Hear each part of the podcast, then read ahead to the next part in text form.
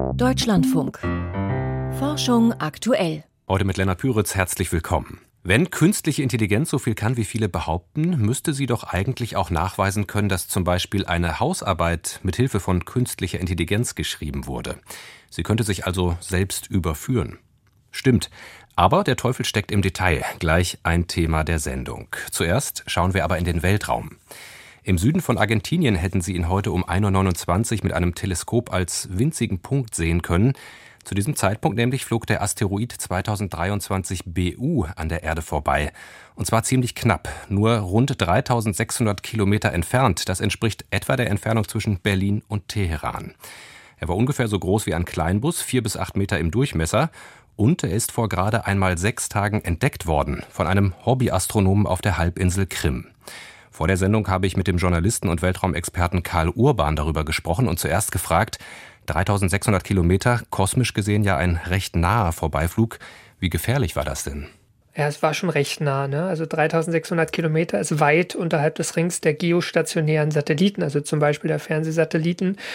Und es war auch gesehen, in der Statistik gesehen, äh, schon einer der näheren Zusammenflüge. Also in den letzten 20, 30 Jahren war es der viertnächste Asteroid, den man vor dem Vorbeiflug entdeckt hat. Also das ist schon was Besonderes. Man muss natürlich auch dazu sagen, die Größe von dem Brocken ist nicht sonderlich angsteinflößend, vier bis acht Meter, also ein Kleinbus. Und wäre der in die Atmosphäre geraten, der wäre verglüht, der wäre am Boden nicht viel angekommen. Die Gefahr für jetzt Menschen oder Gebäude oder so, die wäre verschwindend gering gewesen. Dieser Asteroid, ich habe es eben schon gesagt, der wurde ja erst wenige Tage vorher entdeckt von einem Hobbyastronom. Das klingt ja eher zufällig und auch ein bisschen riskant. Wie gut wissen wir denn überhaupt Bescheid, was da so alles auf unsere Erde zufliegt? Also der Entdecker, der ist schon interessant, der ist, ist zwar ein Amateur, allerdings Gennady Borisov, ähm, der ist bekannt unter anderem durch den Asteroiden 2i Borisov, der 2019 von ihm entdeckt wurde. Das war der erste interstellare Komet, also ein Komet, der außerhalb des Sonnensystems emporgekommen ist zu uns. Und dass das jetzt dieser Amateur war, ähm, heißt auch nicht, dass der Himmel schlecht überwacht ist. Also zum einen, die Amateure sind teilweise wirklich gut, wie man hier sieht. Es gibt auch große Teleskope, zum Beispiel das Atlas-Teleskop von der NASA, das alle 48 Stunden den gesamten Himmel absucht. Man muss aber auch sehen, und das ist vielleicht auch der Grund, warum es so eine internationale Zusammenarbeit da braucht, jedes Teleskop hat auch so seine blinden Flecken. Manchmal ist Vollmond, es ziehen Wolken auf und genau deswegen werden auch immer noch neue Anstrengungen unternommen, den Himmel abzusuchen. Es gibt auch bei der NASA ein neues Weltraumteleskop, was zu diesem Zweck geplant und momentan gebaut wird. Also es wird schon wahnsinnig viel getan und vielleicht muss man das ja auch positiv sehen, dass der Fakt, dass ja ein vier bis acht Meter großer Brocken gefunden wurde, ganze sechs Tage vor dem Vorbeiflug, das ist schon eine reife Leistung eigentlich. Angenommen, wir hätten weniger Glück gehabt und dieser Asteroid hätte die Erde doch getroffen, was bringen dann solche sechs Tage Vorlauf? Also um den jetzt irgendwie abzuschießen, dafür hätte die Zeit definitiv nicht gereicht. Das wäre jetzt ja auch ein bisschen übertrieben gewesen.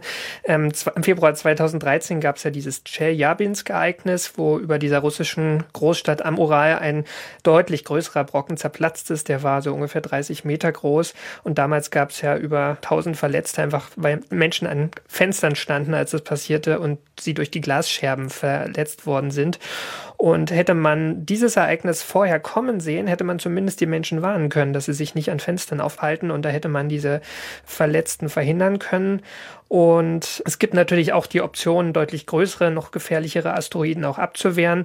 Das hat ja die NASA mit ihrer DART-Mission im letzten September auch erfolgreich erprobt mit einem nicht gefährlichen, für die Erde gefährlichen, aber sehr großen Asteroiden. Und das kann man natürlich machen. Das geht aber nur bei Brocken, die man wirklich Jahre oder Jahrzehnte vorher entdeckt. Karl Urban über den kleinen Asteroiden 2023 BU, der heute Morgen ziemlich nah an der Erde vorbeigeflogen ist. Wer unter MECFS leidet, der kennt auch das Kraftlosigkeit. Da hilft auch kein Training. Im Gegenteil, Sport oder auch simple Alltagsbewegungen schwächen den Körper weiter. An der Charité in Berlin ist jetzt ein Blick in die geschwächten Muskelzellen gelungen und was da entdeckt wurde, beschreibt die Wissenschaftlerin Carmen Scheibenbogen als fehlende Aufräumarbeiten. Natriumionen, die bei gesunden Zellen immer wieder herausgepumpt werden, bleiben einfach in der Muskelzelle. Meine Kollegin Christiane Knoll hat vor der Sendung mit Carmen Scheibenbogen gesprochen und sich diesen Mechanismus genau erklären lassen. Was unter Belastung passiert, ist, dass man zu viel Protonen äh, im Muskel ansammelt. Das kommt dadurch zustande, dass wir unseren Zucker ähm, sehr schnell abbauen. Und die muss man dann wieder relativ schnell aus der Muskulatur entfernen, denn die schaden der Muskulatur. Und das macht der Körper so, dass er die dann austauscht gegen Natrium. Und ähm, dieses Natrium muss man dann auch wieder rauspumpen am Ende.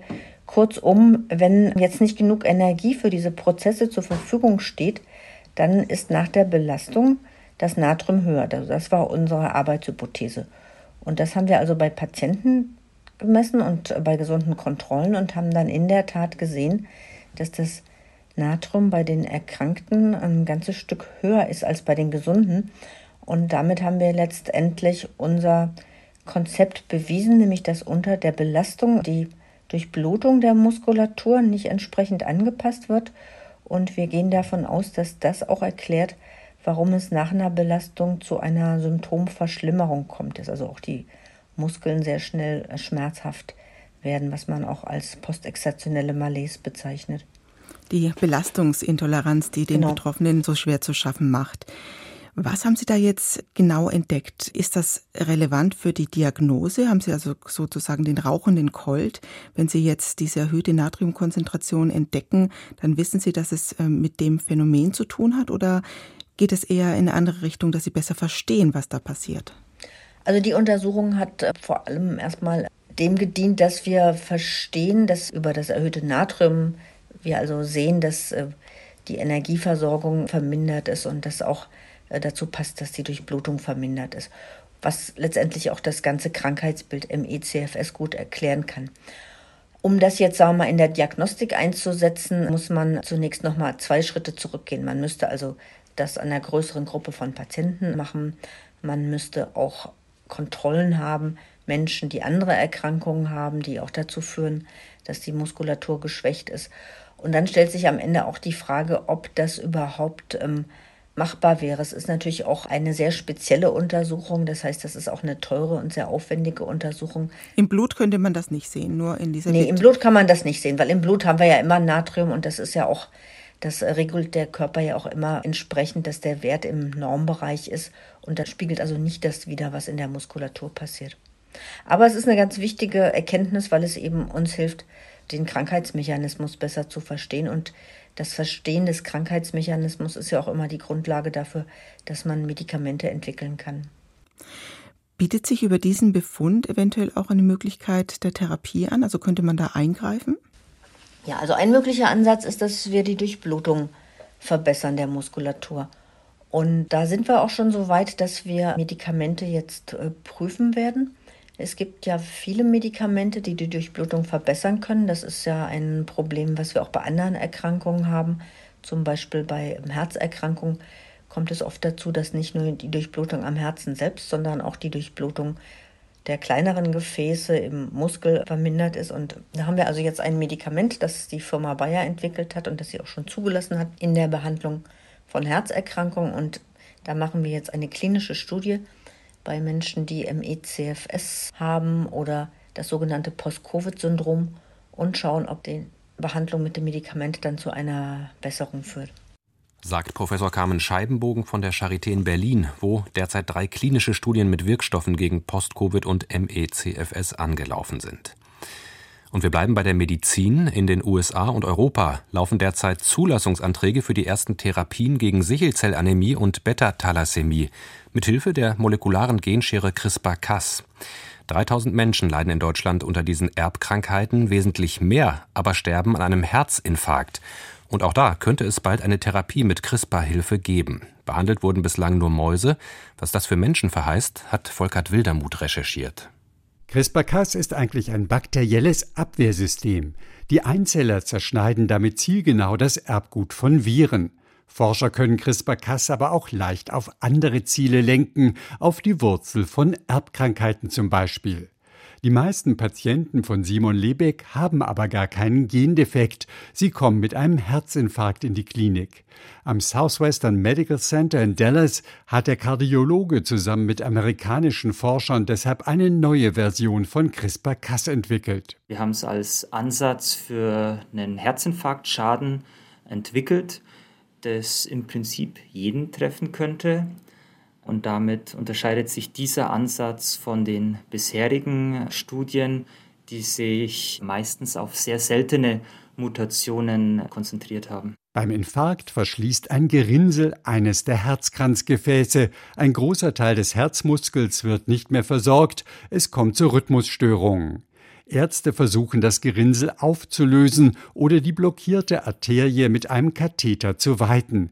Aber auch wenn das gelingt, laufen in den betroffenen Herzmuskelzellen noch Schadensprozesse weiter, die längerfristig die Erholung gefährden. Schon seit knapp zwei Jahrzehnten ist bekannt, dass ein gewisses Stressenzym im Herzen, die sogenannte Kampkinase 2 Delta, ganz, ganz wesentlich für einen Schaden am Herzen verantwortlich ist. Und genau das ist auch der Ansatzpunkt. Es gibt nämlich da eine Aktivierungsstelle an diesem Enzym, die ganz wesentlich für den Schaden verantwortlich ist.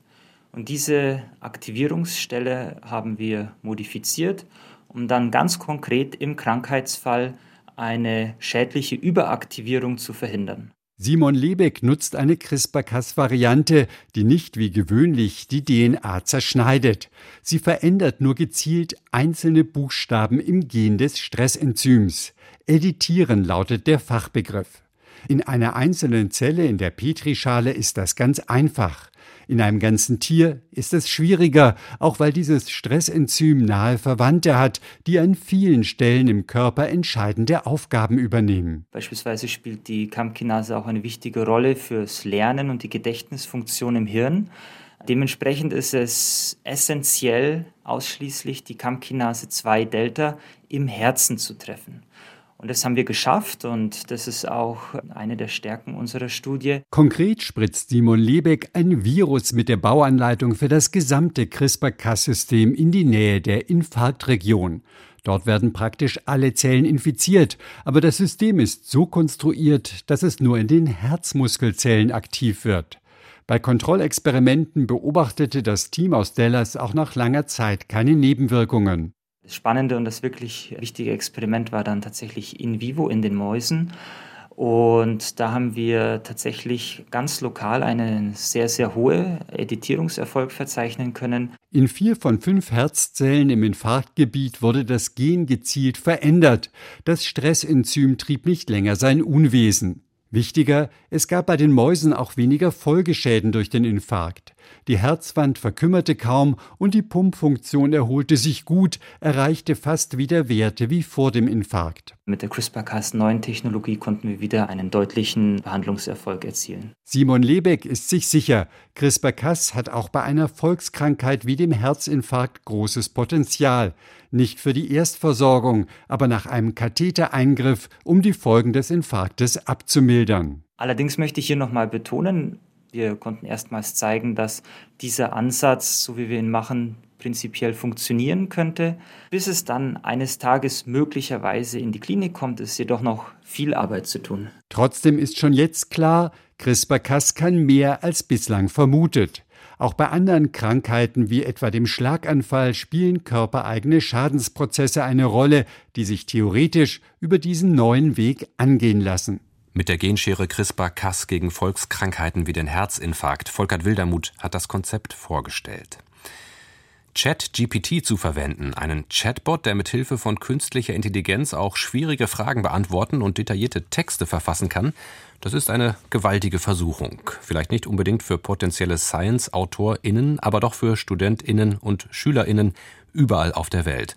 Und da stellt sich jetzt vor allem eine Frage, wie lassen sich KI-generierte Texte in Zukunft zuverlässig erkennen? Michael Gessert hat versucht, das herauszubekommen. Das eigenständige Verfassen von Arbeiten, das ist das A und O jeder akademischen und wissenschaftlichen Tätigkeit. Aber jetzt gibt es plötzlich eine KI, ein öffentlich und zunächst einmal kostenlos verfügbares Werkzeug, das Texte schreibt, die sich formal und zumindest auf den ersten Blick auch inhaltlich gut lesen. Und einfach aus einer fremden Quelle kopiert sind diese Texte auch nicht. Deborah Weber-Wulff, Informatikprofessorin und Plagiatserkennungsexpertin an der Hochschule für Technik und Wirtschaft Berlin. Beim Plagiat ist es einfach. Da kann ich die Quelle und die studentische Arbeit gegenüberstellen und kann sagen, guck mal, es ist identisch. Hast ein Wort hier und da geändert, aber ansonsten sind die Texte identisch. Da kann ich den Nachweis unabhängig von dem Softwarewerkzeug führen oder eben auch nicht. Eine KI schreibt ihre plausiblen oder gar eloquent erscheinenden Sätze nicht, weil sie faktisches Wissen oder gar Einsicht in Zusammenhänge hätte, sondern lediglich aufgrund statistischer Wahrscheinlichkeiten. Auf den Halbsatz Der Auslöser für den Ersten Weltkrieg war findet sich im Trainingsmaterial von ChatGPT, und das ist eben ein Großteil aller Inhalte im Internet, mit überragender statistischer Wahrscheinlichkeit der zweite Halbsatz die Ermordung des österreichischen Thronfolgers Franz Ferdinand und seiner Frau. KI-generierte Texte erkennen funktioniert also auch über Statistik, sagt Erik Wang, Vizepräsident und Leiter KI beim Plagiatserkennungssoftwareanbieter Turnitin. These AI-generated KI-generierte Texte haben eine sehr charakteristische statistische Signatur. Sie zeigen immer und sehr konsistent ein Muster, wo sehr vorhersagbare Wörter an sehr vorhersagbaren Plätzen stehen. Vergleichen wir das mit einem menschlichen Autor, Sie und ich. Wir neigen dazu, unsere Wörter eigenwilliger zu benutzen. Wir sind nicht so konsistent durchschnittlich wie GPT-3. Und deswegen konnten wir Detektoren entwickeln, die diese statistischen Unterschiede entdecken. Schon in Kürze wird die Plagiatserkennungssoftware von Turnitin anzeigen können, dieser Text ist mit einer gewissen oder auch hohen Wahrscheinlichkeit mit Hilfe von ChatGPT entstanden. So lautet die Botschaft der Firma. Deborah Weber-Wulff ist skeptisch. Bei so einem System kann ich nur sagen, diese Box, diese schwarze Kasten, die sagt, du hast den Text übernommen, von ChatGPT erstellt worden ist. Aber das kann ich nicht unabhängig verifizieren. Deswegen wäre ich sehr, sehr vorsichtig, solche Werkzeuge einzusetzen. Aber auch Erik Wang von Turnitin sieht die Sache durchaus differenziert. We have this tool wir haben dieses Tool für mehr Sichtbarkeit entwickelt, nicht um jemanden zu bestrafen. Wir können sagen, hier sind Anzeichen von etwas, das man mit dem Studenten besprechen sollte. Ein Absatz, ein Kapitel. Das ist konstruktiv. Das bringt alle weiter, im Gegensatz zur Behauptung, wir haben 100% Recht und dieser Detektor zeigt etwas an und Sie müssen dem einfach vertrauen transparent zu machen, dass ein Text mit ChatGPT erzeugt wurde, das befürwortet sogar Sam Altman, der Chef der Herstellerfirma OpenAI. Das Unternehmen will dafür ebenfalls Werkzeuge bereitstellen. Wir werden damit experimentieren. Ich glaube, das ist für den Übergang wichtig. Aber ich würde die Politik oder Lehreinrichtungen oder wen auch immer davor warnen, sich darauf zu verlassen, weil ich im Grunde denke, es ist unmöglich, das perfekt hinzubekommen. Die Leute werden herausfinden, wie viel sie vom Text ändern müssen. Vielleicht sollte man ChatGPT einfach als neues Werkzeug begreifen, wie die Verwendung der Rechtschreibkorrektur, schlägt Deborah Weber-Wulff vor. Um Quellen zu erschließen, aber natürlich nicht, um einen Text komplett schreiben zu lassen. Was interessant ist, ist, dass in viele deutsche Prüfungsordnungen wird nicht der Begriff Plagiat benutzt, sondern Täuschung. Man täuscht darüber, wer Autor des Textes ist. Und das ist natürlich sehr günstig für uns jetzt in Deutschland, weil wenn man einen Text von ChatGPT einreichen würde als eigenes, der Text mag kein Plagiat sein, aber es wird getäuscht darüber, wer diesen Text erstellt hat. Immerhin die Prüfungsordnung ist zukunftsfest. Ein Beitrag von Michael Gessert. Und damit sind wir bei den Wissenschaftsmeldungen des Tages. Heute von und mit Michael Stang. Frühgeburten gehen häufig mit Nachteilen für die Entwicklung und die langfristige Gesundheit der Betroffenen einher. Beweise für den Zusammenhang zur Körpergröße stammen jedoch meist aus Studien, die das Geburtsgewicht und nicht die tatsächliche Schwangerschaftsdauer verwenden. Ein internationales Team hat für eine Meta-Analyse die Daten von über 250.000 Mutter-Kind-Paaren analysiert. Im Fachblatt PLOS ONE heißt es, dass frühgeborene Kinder ab dem Jugendalter meist keine Unterschiede mehr zu Gleichaltrigen aufweisen, die zum errechneten Geburtstermin geboren wurden. Auch der Einfluss einer verkürzten Schwangerschaft auf den Body Mass Index nimmt demnach im Laufe der Kindheit immer stärker ab. Solarzellen schaffen einen neuen Rekord. Sogenannte Perovskit-Halbleiter versprechen hocheffiziente und preisgünstige Solarzellen. Jedoch reagiert das halborganische Material sehr empfindlich auf Temperaturunterschiede. Das kann im Außeneinsatz schnell zu Ermüdungsschäden führen. Ein Team des Helmholtz-Zentrums Berlin konnte die Stabilität dieser Solarzellen enorm verbessern. Dafür haben die Forschenden eine dipolare Polymerverbindung zur Vorläuferlösung des Perovskits gegeben, schreiben sie im Fachmagazin Science. Die auf diese Weise hergestellten Solarzellen erreichen demnach Wirkungsgrade von deutlich über 24 Prozent, die selbst bei Temperaturschwankungen zwischen minus 60 und plus 80 Grad Celsius kaum sinken. Die Zuckersteuer im Vereinigten Königreich wirkt offenbar. Zumindest teilweise, denn seit der Einführung der zweistufigen Abgabe für die Erfrischungsgetränkeindustrie im Jahr 2018 sind 8 Prozent weniger 10- bis 11-jährige Mädchen von Fettleibigkeit betroffen. Das geht aus einer Studie im Fachblatt PLOS Medicine hervor. Umgerechnet sind dies schätzungsweise 5000 Fälle pro Jahr. Die Studie konnte jedoch keinen Einfluss der Zuckersteuer auf den Grad der Fettleibigkeit bei Jungen feststellen. Ein Drittel des Amazonas-Regenwaldes ist beeinträchtigt. Grund sind verschiedene anthropogene Einflüsse. Ein internationales Forschungsteam hat systematisch Daten wie Satellitenbeobachtungen des Amazonasgebiets sowie Datenerhebungen vor Ort zwischen den Jahren 2001 bis 2018 ausgewertet. Demnach führen vier Hauptursachen zum Rückgang des Waldes, heißt es im Fachblatt Science sogenannte Randeffekte. Das sind Waldgebiete, die an abgeholzte Zonen grenzen, dann Waldbrände, Holzeinschlag und die zunehmende Trockenheit. Der Einfluss der Menschen lässt Ameisen häufiger kämpfen. Zumindest verhalten sich im Gebirge lebende Ameisen der Art Tetramorium alpestre aggressiver, wenn sie vom Klimawandel und der Umweltverschmutzung betroffen sind. Das berichtet ein Team der Universität Innsbruck in der Fachzeitschrift Science of the Total Environment. Die Forschenden hatten mehrere Ameisenkolonien aus verschiedenen Regionen beobachtet und die Daten verglichen. Schon Neandertaler sammelten Jagdtrophäen. In einer Höhle nördlich von Madrid hatte ein Archäologieteam in den vergangenen Jahren hunderte Steinwerkzeuge entdeckt, die auf Neandertaler zurückgehen, sowie Milchzähne und den Unterkiefer eines Neandertalerkindes. Im Fachblatt Nature Human Behavior werden nun neue Ergebnisse präsentiert. Demnach befanden sich in der Descubierta-Höhle auch präparierte Schädel von großen Säugetieren, die die Forschenden als Jagdtrophäen interpretieren. Neandertaler haben somit schon vor rund 55.000 Jahren Beweise ihrer erlegten Beutetiere gesammelt. Darunter befanden sich Schädel von Rehen, Rothirschen, aber auch von Steppennashörnern, Auerochsen und Bisons.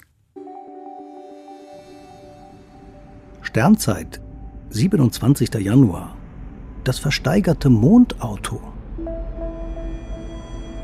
Vor vielen Jahren wurde bei Sotheby's für 68.000 Dollar ein Auto versteigert.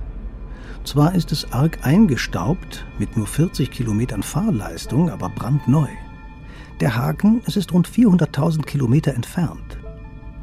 Der Weltraumenthusiast und Unternehmer Richard Garriott kaufte den sowjetischen Rover Lunokhod 2, der vor 50 Jahren für einige Monate auf dem Mond herumkurfte. Das Fahrzeug gehörte zur Mission Luna 21 und ist inzwischen dauerhaft an einem Kraterrand geparkt. Der Käufer hat nur ein Foto und ein paar Dokumente bekommen. Der Schlüssel steckt sicher noch. Der neue Besitzer behauptete gern, er sei der einzige Mensch, dem etwas auf einem anderen Himmelskörper gehöre. Für Lunokhod 2 trifft das in der Tat zu. Aber sein Schluss, damit gehöre ihm zumindest auch das Fleckchen Mond, auf dem sein Besitz steht, ist falsch. Denn nach dem Weltraumvertrag der Vereinten Nationen kann sich niemand Eigentum an einem Himmelskörper aneignen. Da die Sowjetunion und damit Russland zu den Unterzeichnerstaaten gehören, kann Russland den lunaren Parkplatz gar nicht verkauft haben.